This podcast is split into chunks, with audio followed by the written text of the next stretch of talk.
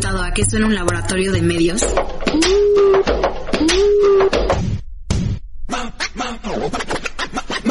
Noticias, deportes, música, lifestyle. Media Lab mezcla los gustos de todos para mantenernos conectados. Porque Media Lab lo haces tú. Escúchanos en Spotify y en Apple Podcast.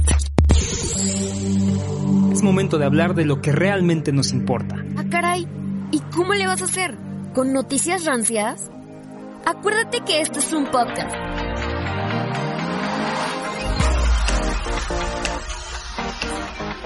Dejemos de lado las noticias del momento para enfocarnos en más información que nos puede servir. A ver, quiero las máquinas funcionando las 24 horas. Desde TikTok, la cancellation, feminismo Y la culpa no era mía, ni dónde estaba, ni como decía, el violador eras tú. hasta aquella ley que nos afecta de alguna u otra manera.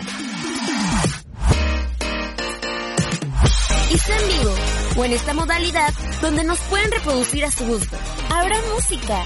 Así que, pobre de ustedes si le ponen pausa. Comenzamos. ¿Sí o no? Oh, oh. Bienvenidos al cuarto episodio de esta quinta temporada. ¿Cómo están? ¿Ya escucharon el episodio anterior? Porque la verdad es que nos quedó chulísimo y el de esta semana igual. ¿Sí o no, Romy? ¿Cómo estás? Eh, pues la verdad es que estoy muy bien y Sergio igual estoy muy emocionada por este episodio en el que hablaremos de inteligencia artificial. Come with me if you want to live. Sobre si acaso los robots nos van a controlar algún día y ya saben, con un invitadazo como siempre les tenemos aquí en este programa. ¿Sí o no, Rosy? Así es, Romy, y no puede faltar para nada la sección de cine. Esto se parece cada vez más a Matrix. That you are a slave, Neo. No sé ustedes, pero a mí sí me da mucho miedo que si nos llegan a controlar los robots quedemos encapsulados en algún momento. Pero esa no fue la pista que les di la semana pasada. Espero que hayan investigado o tengan una pequeña idea de qué película les voy a hablar porque aquí va un nombre de un personaje también de esa película que se llama Sony. Un lindo robot que está dispuesto a ayudar a nuestro personaje principal a descubrir un misterio. ¿Qué te parece esto, Diego? Yo, yo la verdad estoy muy decepcionado porque sí esperaba que para este año Skynet ya nos hubiera controlado y nos agarráramos a tiros con los robots. Pero bueno, esas son cuestiones bastante personales y como siempre tenemos la selección musical que voy a ser honesto, eh, ayer yo le recomendé a Sergio unas canciones y dijo que no, que estaban muy, muy de boomer. Entonces nos fuimos por algo popular que también es muy bueno, pero yo hubiera elegido otra cosa. Vamos a escuchar Daft Punk, dos, dos parisinos que decidieron volverse inteligencias artificiales y pues la están rompiendo, ¿no? Después de ocho años que no han sacado nada, la gente sigue siendo fans a morir de ellos. Vamos a escuchar Giorgio by Moroder. Me lo van a agradecer. Vamos con eso. but everybody calls me Giorgio.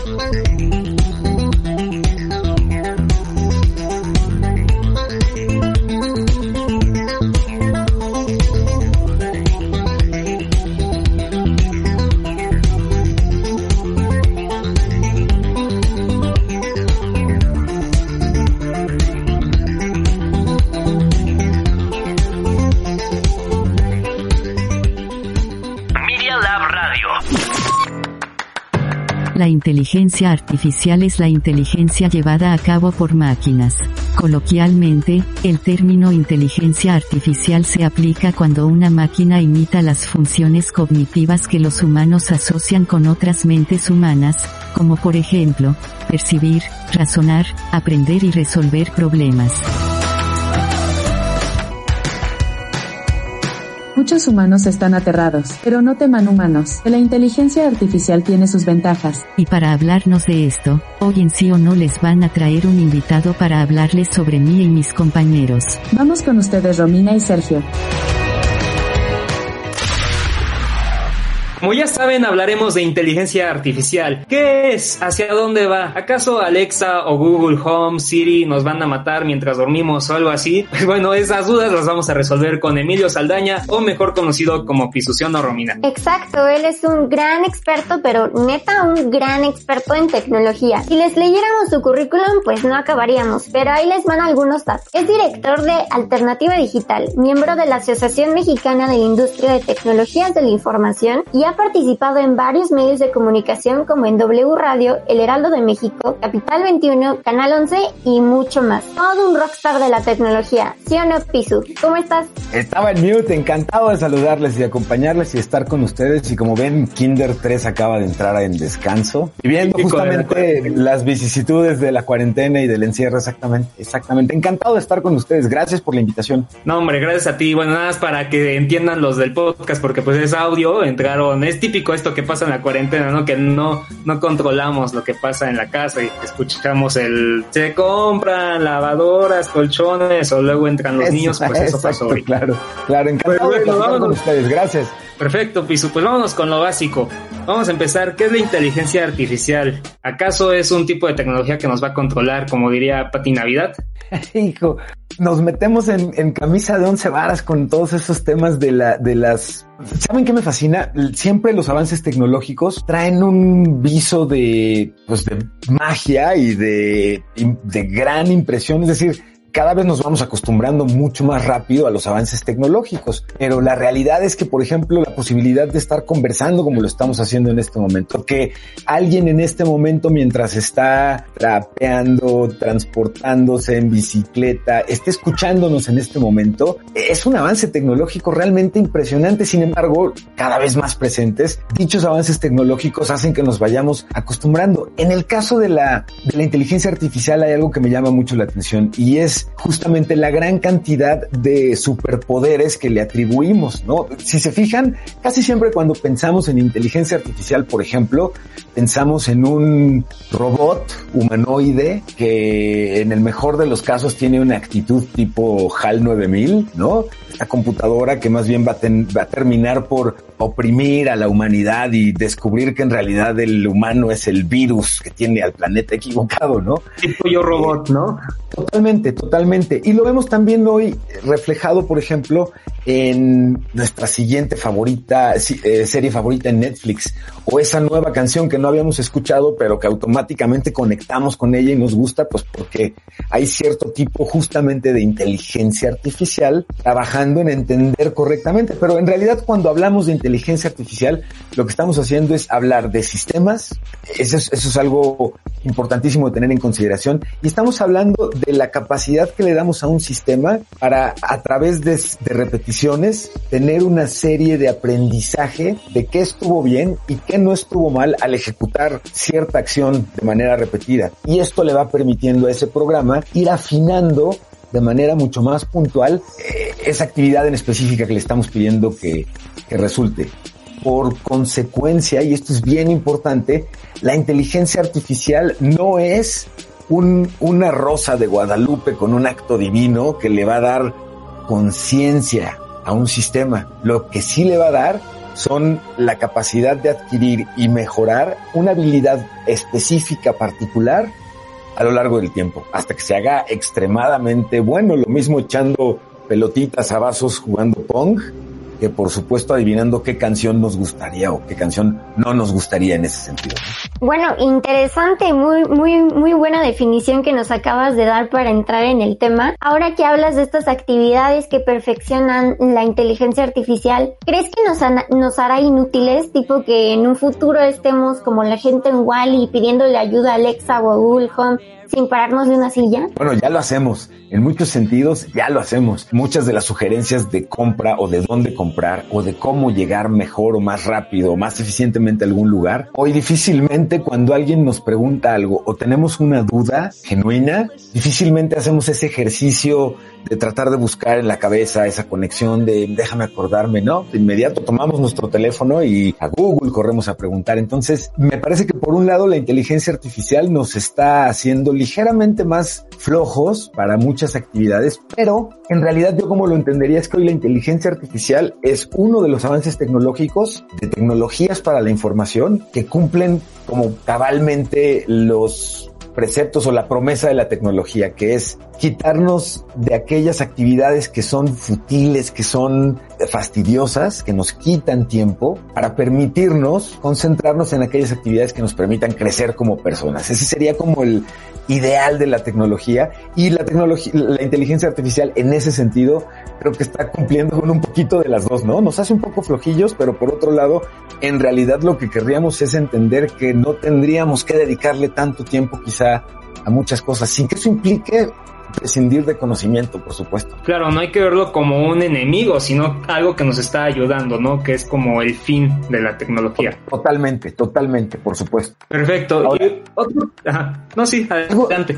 es, que, es que algo que no, no, quisiera que se me pasara es que ajá, uno de los retos más interesantes cuando estamos platicando de inteligencia artificial y de platicarla o de explicarla es que uno de los retos que tiene la inteligencia artificial más importantes es la inteligencia humana. No es tanto el problema que podamos percibir en la inteligencia artificial, sino cómo los humanos estamos o no, o qué tanto estamos en este momento preparados para interactuar con sistemas inteligentes, entendiendo justamente como sistemas inteligentes, sistemas que son muy buenos para hacer cosas muy particulares y hacerlo cada vez mejor en la medida en la que le vamos alimentando cada vez más y más y más datos ahí es donde me parece que hay un reto bien interesante. Adelante, señor, perdón. No, sí, justamente ligándolo con eso, creo que lo nuevo siempre nos da miedo y la tecnología pues siempre está relacionado con, con lo nuevo. Entonces es como un impedimento para la inteligencia artificial, la inteligencia humana, ¿no? Y de ahí me voy a colgar para la siguiente pregunta, porque hablando de términos de privacidad, justo algo que hablaba con Romina y comentábamos antes del podcast preparando la entrevista, es que Siri de la nada se activa, ¿no? O Alexa, por ejemplo. Y pues tenemos este miedo de la privacidad. Es cierto que nos están vigilando, que se pueden activar cuando quieran, por ejemplo. Mira, la pregunta que haces es, me parece que podría ser la pregunta del millón digital porque yo te diría, mi, mi, mi, mi, mi razonamiento, la experiencia técnica que, que, poca por poca que pueda tener, me dice que no. No nos están escuchando a todos en ese momento. Esa incómoda sensación de abrir tu teléfono después de platicar sobre el Chivas del Guadalajara y descubrir que tu teléfono te está sugiriendo playeras, gorras, boletos para los partidos, ¿no? Creo que a la mayoría nos ha sucedido en algún momento, pero casi, y bueno, casi siempre hemos querido achacárselo justo a esta posibilidad de me está escuchando todo el tiempo el teléfono y sí, ya viste, o sea, acabo de decir una marca o un equipo y ahorita está presentándome esta información. Y lo más probable es que de suceder, que no sería tampoco nada complicado, basta escuchar una entrevista de Edward Snowden para tener muy claro que esto que estamos diciendo no es tampoco ficción ni exageración. Lo que a veces no recordamos es que tenemos 10, 20, 50, 100 aplicaciones instaladas en nuestro teléfono y prácticamente casi en el 100% de dichas aplicaciones dijimos sí, sí, sí, sí, sí, sí, sí, sí, sí a todos esos permisos que la aplicación nos solicitó. Entre ellos, en muchas ocasiones y específicamente los asistentes digitales como Alexa o como Google, Siri, hoy nos piden permiso para estar haciendo una escucha activa. Esto quiere decir está registrando lo que estamos diciendo para dos cosas. La primera es en el momento en el que se les menciona, activarse y a partir de ahí seguir una instrucción. Y por otro lado, la posibilidad de utilizar otro tipo de palabras para ir enriqueciendo tu experiencia. Chequen aquí lo siguiente, muy rápido. Vivimos un dilema un dilema digital bien importante, el dilema de los datos. Y esto quiere decir que a mayor cantidad de información mía en el entorno digital, en las aplicaciones, en Internet, la experiencia es más personalizada. Y esto es buenísimo, desde las canciones hasta las rutas, vaya, toda la forma en la que el contenido está personalizándose para mis gustos, justamente me garantiza una experiencia mucho más grata en todos los sentidos. Sin embargo, y aquí el dilema, a mayor información o datos míos en el entorno digital, en la nube, en Internet, pues mayor la posibilidad de un accidente o de un uso no autorizado de mis datos, ya sea por la plataforma a la que le entregué los datos, o bien, en este accidente que, comentamos, pues la posibilidad de que dicha plataforma haya sido o hackeada o los terceros que se conectan a estas apps para personalizar nuestra experiencia hayan hecho un uso indebido de los datos, como fue el caso tan conocido de Cambridge Analytica y de Facebook, en el que precisamente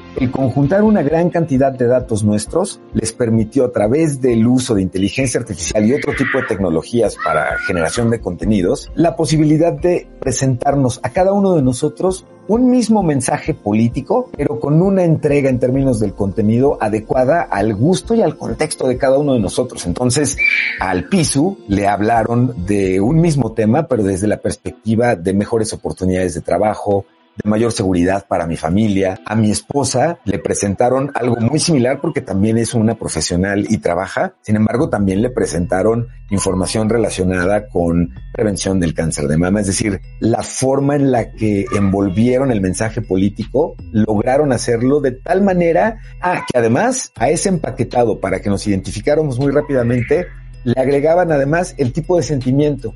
Ya vimos que sí, le va a interesar al piso, pero ¿qué queremos que sienta el piso cuando vea este mensaje? ¿Queremos que se enoje? ¿Queremos que se le dé esperanza? ¿Queremos que le dé entusiasmo y crea? ¿Le ¿Queremos que odie a alguien en particular o algún tema en particular?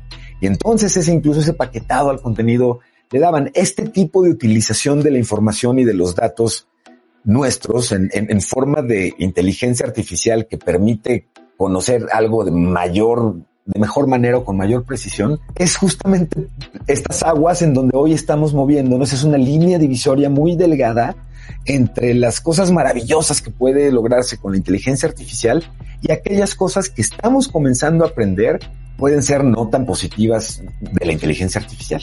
Exactamente, y como dices, uno de los mayores miedos es acerca de nuestra privacidad y nuestros datos, que yo creo que es mucho la parte que la gente no toma en cuenta y piensa en estos casos como eh, la robot Sofía, que dijo que iba a destruir la humanidad, y ahora pues la van, va a ayudar a la humanidad porque van a ser miles de estas robotas para ayudar al coronavirus. Pero para desmentir este tipo de casos, ¿Qué podemos esperar de eso? ¿Nos preocupamos por los robots que nos quieren destruir?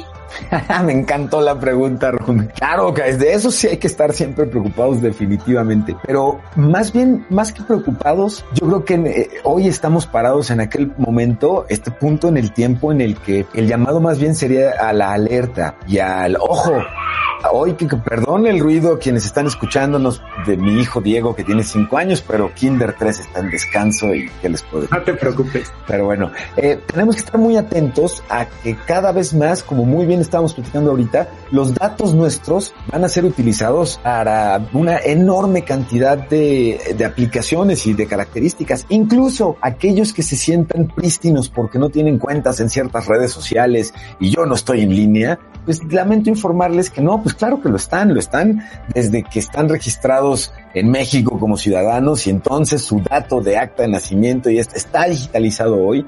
Los servicios y datos de salud, bancarios, de nuestra relación con el gobierno, si soy hombre, todo lo que tiene que ver con hasta el servicio militar para tener una cartilla y poder sacar un plaza, todos esos documentos hoy y esos datos están digitalizados. Y además hay una cosa importante. Es muy común que escuchemos esto de, bueno, pero pues yo que me preocupo porque pues yo ni soy importante ni hago nada malo, entonces como yo ni tengo nada que temer, pues a mí que me preocupa esto de mis datos, ¿no? Y la realidad es que esta sería hoy de continuar con ella la peor de las visiones que podríamos usar porque cada dato nuestro hoy tiene cierto tipo de valor y, y por supuesto en todos los casos tiene un valor comercial pero además tiene el valor de permitir el acceso a nuestras cuentas de banco o el permitir suplantar nuestra identidad ante algún trámite o alguna entidad o privada o de gobierno bancaria, por ejemplo. Aquí un poquito yo, yo les regresaría una pregunta.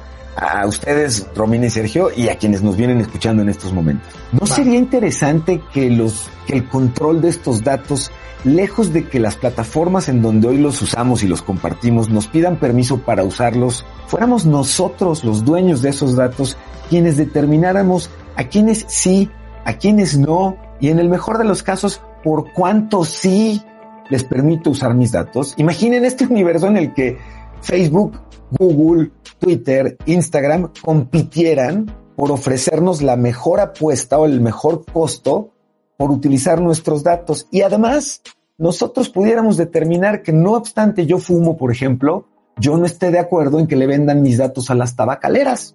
Yo quiero cambiar de hábitos y entonces, pues sí, fumaba, pero si quiero cambiar de hábitos y me van a estar llegando ese tipo de publicidad, pues no. Lo que quisiera ahora es que entonces más bien le vendan mis datos a todas las empresas de nutrición, de aplicaciones de deportes y ejercicio. Eso es lo que quisiera comenzar a ver. Es más, es más, Twitter ahorita mismo está trabajando en una, en un proyecto que se llama Blue Sky, que más menos para no hacer mucho el cuento largo, pero más o menos la idea es, a ver, si no nos gusta lo que el algoritmo nos está ofreciendo en contenidos el día de hoy en Twitter, por todo esto de la toxicidad, la violencia y todo esto, están trabajando en algo que podríamos entender como un App Store de algoritmos. Justamente muy en esta línea. Están trabajando en decir, bueno, ok, tú lo que quieres es que Twitter sea deportes. Sí, ok.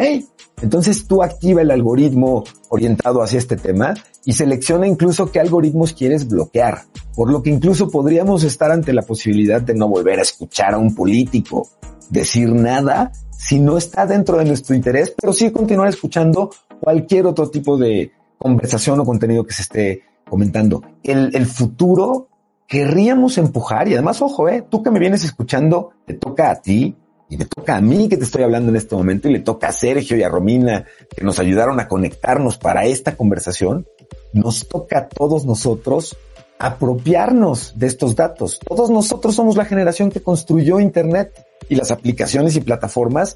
Nos toca construir nuestra propia frontera de los datos y hasta hace pocos años bromeábamos y decíamos, bueno, si las plataformas hoy son tan grandes y tan millonarias gracias a que el, producto soy yo, a que los datos míos son lo que les ayudan a tener tanto dinero, bueno, ¿en qué ventanilla me formo, no? ¿Dónde cobro mi cheque? Porque aquí hay como un desbalance en todo caso, ¿no? Entonces, cada vez hay más académicos a nivel mundial y gente desarrollando innovación y tecnología que lo que están planteando es justamente esto que les digo ahorita, ¿no? ¿Por qué no convertirnos en dueños y señores de nuestros datos y a partir de ahí ejercer todo su control, lo que les decía, quién sí y quién no para comercializarlos?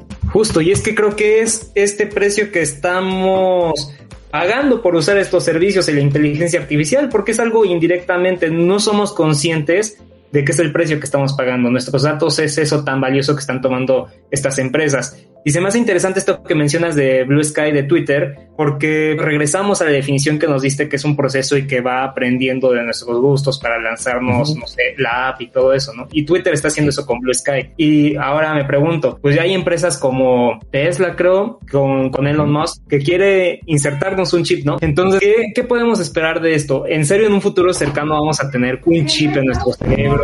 Y además, lo dices y a mí debo de confesarles que me entra la emoción por poder decir, oye, ¿qué película habrá hoy aquí cerquita? Y puedas nada más, ya sabes, como de, a ver, espérame tantito y cerrar tus ojitos, ¿no? Y poder decir, ah, está esta película a las 5, hay boletos y veo muy buenos lugares, los compro, ¿no?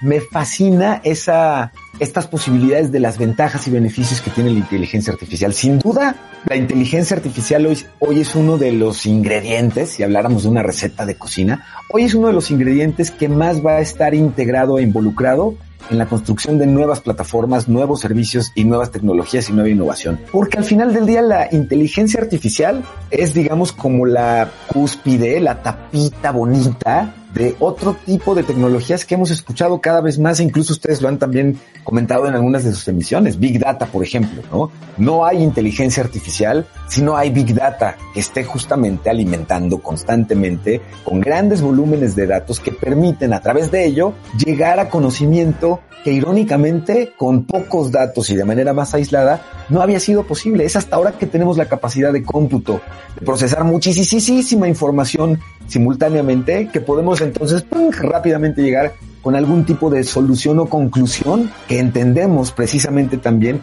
como una inteligencia artificial que se va a ver en los coches y en nuestros teléfonos ya la traemos y en nuestros relojes ya la tenemos. Y no estamos nada lejos y esta es la parte que no me, que me da cierta tristeza a veces cuando escuchamos como información que, que miente acerca de la inteligencia artificial y sus posibilidades. Tiene retos enormes, claro. Pero cuando, por ejemplo, hablamos de las posibilidades de que, por ejemplo, hablábamos de Alexa y estos dispositivos. Imaginen que derivado justamente de estar escuchando constantemente nuestro tono de voz, Alexa o este tipo de dispositivos puedan empezar a determinar, por ejemplo, si me está dando tos o me está dando COVID. Eh, eh, En términos de la prevención del crimen, por ejemplo, y, si pensamos en el caso de violencia intrafamiliar, imaginen qué maravilla que pon tú que no llegue la policía eh, a detener un crimen que no se había llevado a cabo. Pero imagínate que la mismo, el mismo dispositivo pudiera a lo mejor encender una alarmita que dijera, oigan, estoy detectando una conversación de violencia, eh, cuidado o tomen, vaya, si eres mujer, sal corriendo y toma precauciones, ¿no? O sea, sí hay una perspecti- perspectiva muy interesante de lo que la inteligencia artificial puede hacer ya en este tipo de casos más de futuro. No olvidemos que detrás de cada uno de los sistemas y de algoritmos y de la inteligencia artificial hay la programación de un humano que es falible, que tiene vallas, que tiene pensamientos particulares, que tiene una identidad en términos sexuales, políticos y de religión. Y al día de hoy, uno de los grandes retos está precisamente en cómo logremos que los desarrolladores puedan dejar sus, consideraciones personales al momento de crear un algoritmo y esto entonces no venga dañado o viciado de fondo. Efectivamente sí hay como un dilema ahí en cuanto a la ética, pero te tengo que decir que yo estoy muy de acuerdo contigo con la parte también muy emocionante. Yo soy medio hipocondriaca y ya sabes, me duele una uña y ya voy corriendo al doctor. Sí. Así que cuando yo vi Baymax y en Big Hero 6, este, yo estaba súper feliz y yo decía, yo quiero uno de esos que nada más me diga, estás enfermo y me cure, ¿no? Entonces también hay que pensar mucho en las ventajas que tienen este tipo de inteligencias artificiales para nosotros. Pero bueno, lamentablemente ya terminamos con, con la entrevista porque tenemos muy poquito tiempo. Nos podríamos pasar horas hablando de este tema. Pero bueno, algo que quieras agregar, Pisu. Niñas, mujeres, es importantísimo que se acerquen a estos temas porque hay mucho futuro en muchos sentidos. Habilidades que es importantísimo que consideren alrededor de inteligencia artificial, aprendizaje automatizado, machine learning, aprendizaje profundo, entendimiento del lenguaje natural, conciencia del contexto, del contexto y privacidad de datos. Hay todo un universo para estudiar y para trabajar al respecto y es muy promisorio. Así que gracias por esta oportunidad. No, pues muchas gracias a ti, Pisu. En serio, nos dejas una gran reflexión, gran reflexión. Y pues bueno, muchas gracias. Y ahí, este, ¿dónde, ¿dónde te pueden encontrar en redes sociales? Estoy en redes sociales como Pisu con Z en Twitter y como Pisurrisu con Z las dos en Instagram y será un placer conversar con ustedes. Gracias por invitarme y considerarme. Siri, ¿cuáles son las notas importantes de hoy? No me preguntéis a mí. Tú eres el adivinador de pacotilla. bueno, como sea, vamos a lo importante. Bienvenidos de nuevo a la sección de adivinación y clarividencia farandulística del Gran Zoltar. No soy un nigromante, pero he tenido visiones de un ser espectral, de signo, de signo Géminis. Ah, esperen, no, no es un muerto, es el príncipe Philip de la corona inglesa. Digo, es que en las imágenes que aparecen en Google parece muerto ya. Estoy viendo que recién lo internaron por complicaciones, pero les aseguro que no fue por COVID. Solo puedo ver que con 99 años la cosa se ve bastante turbia, como los secretos de la corona. Ojalá se recupere pronto. Después, después seguimos con Scorpio, una tal Emma Stone. Veo que tienes ganas de hacer una gabardina de... de perro dálmata. Qué terrible... Ah, ah, ah, es una actriz, interpretando a Cruella de. Ah, eso, eso explica mucho, ya me estaba yo preocupando. Suerte con el remake, aunque lo dudo en demasía, porque el patrón de las estrellas no pinta nada bien para los remakes. Solamente fíjate en los cazafantasmas. Pero deseamos lo mejor. Por último, no veo, no veo un signo zodiacal. Veo luz. Sí, claro que sí. una institución.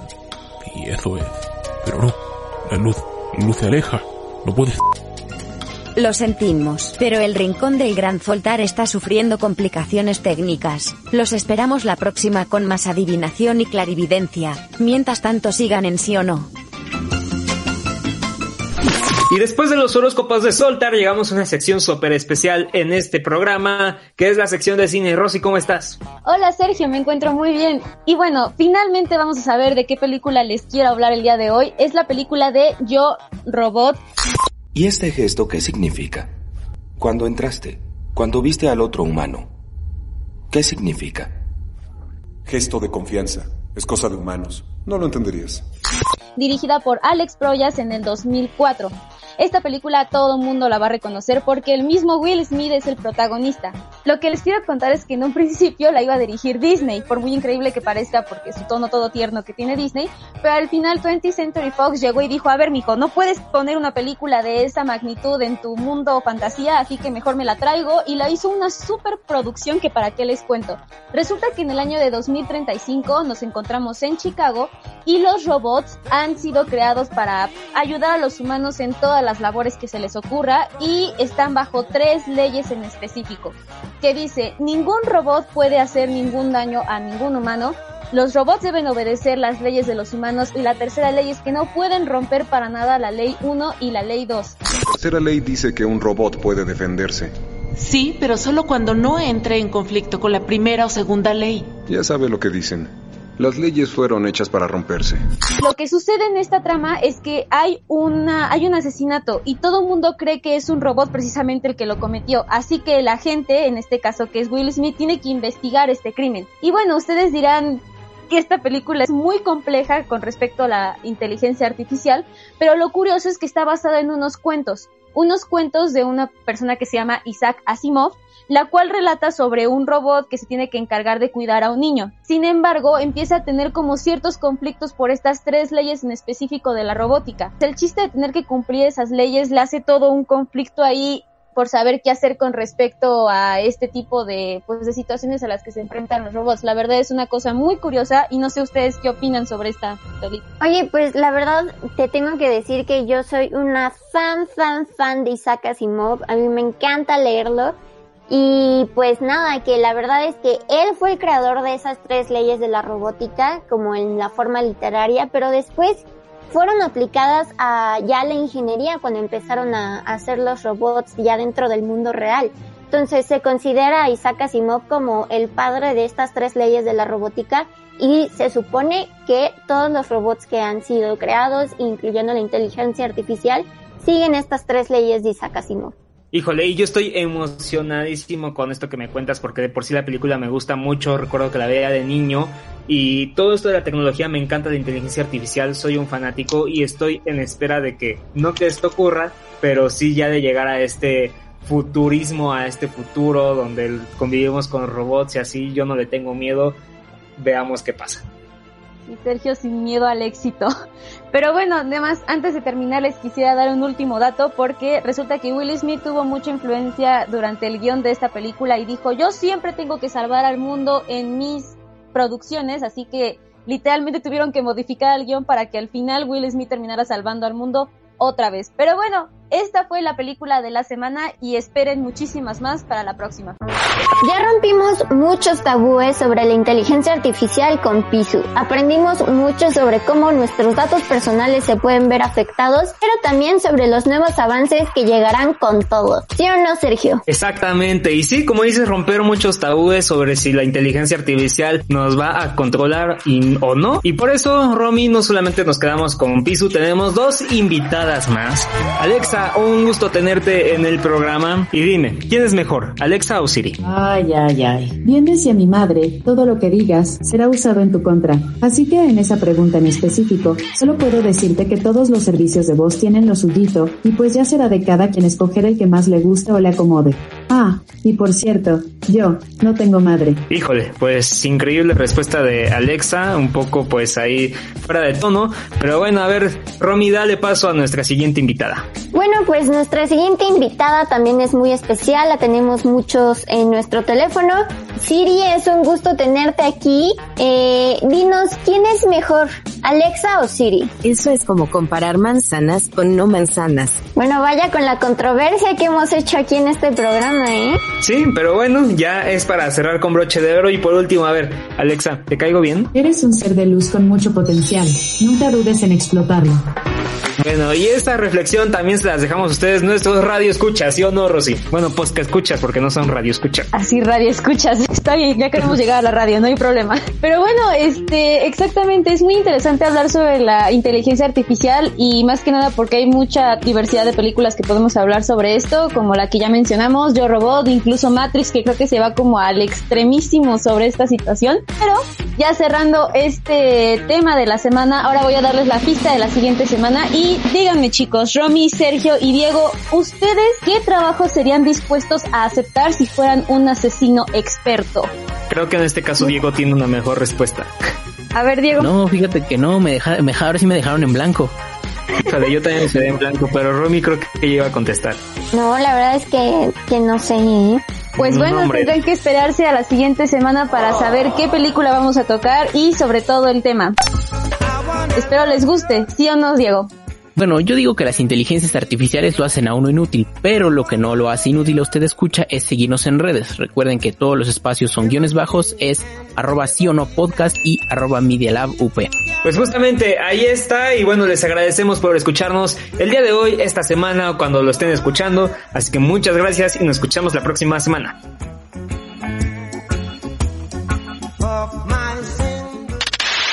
Pretexto. De aquí tienes que salir pensando sí o sí. Donde puedes elegir el tema. ¿Qué opinas? ¿Va o no va? ¿Sí o no? Nos escuchamos la otra semana. ¿Sí o no? Los hechos, comentarios y opiniones expresados en este sitio y programas son responsabilidad de quienes los emiten y no reflejan en ninguna circunstancia el punto de vista de la Universidad Panamericana, de sus autoridades y o representantes legales. Escuchas Media Lab, el laboratorio de medios de la Universidad Panamericana.